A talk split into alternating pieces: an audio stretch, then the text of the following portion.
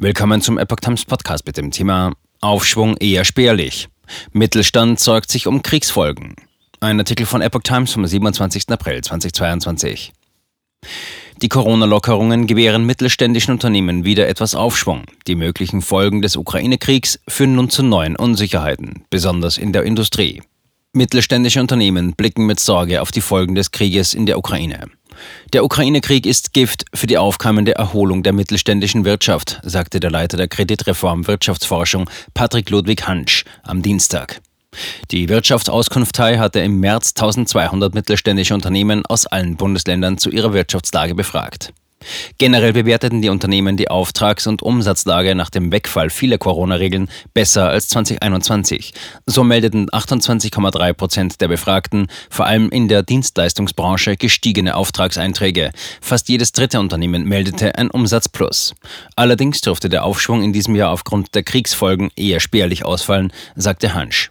Vor allem die Preissteigerungen besorgten den Mittelstand. Die absehbar anhaltenden hohen Kosten für Vorprodukte, Material und Energie lassen die Erträge der Unternehmer schmelzen. Preiserhöhungen geplant. Besonders Industrieunternehmen blicken demnach eher pessimistisch auf die Ertragserwartungen im kommenden Halbjahr. Im Zuge des großen Preissprungs wollen 71,8 Prozent der befragten Unternehmen selbst ihre Preise erhöhen. Im Vorjahr waren es ein Drittel. Zu den weiteren Herausforderungen gehören die Lieferketten sowie der Personal- und Fachkräftemangel. Der Personalbedarf ist im Vergleich zu vor zwei Jahren viel höher, sagte Hansch.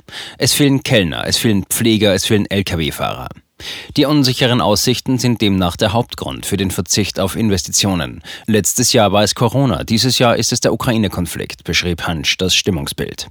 Mit 52,6 Prozent seien die Unternehmen zwar ähnlich investitionswillig wie im vergangenen Jahr, aber es sollte eigentlich besser sein. Ein weiteres Problem, knapp ein Drittel der Unternehmen haben, wie schon im vergangenen Jahr, eine Eigenkapitalausstattung von unter 10 Prozent.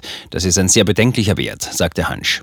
Vor allem, wenn man darüber nachdenkt, dass die Krise, die wir gerade erlebt haben, nicht die letzte ist, die wir in den nächsten fünf bis zehn Jahren sehen.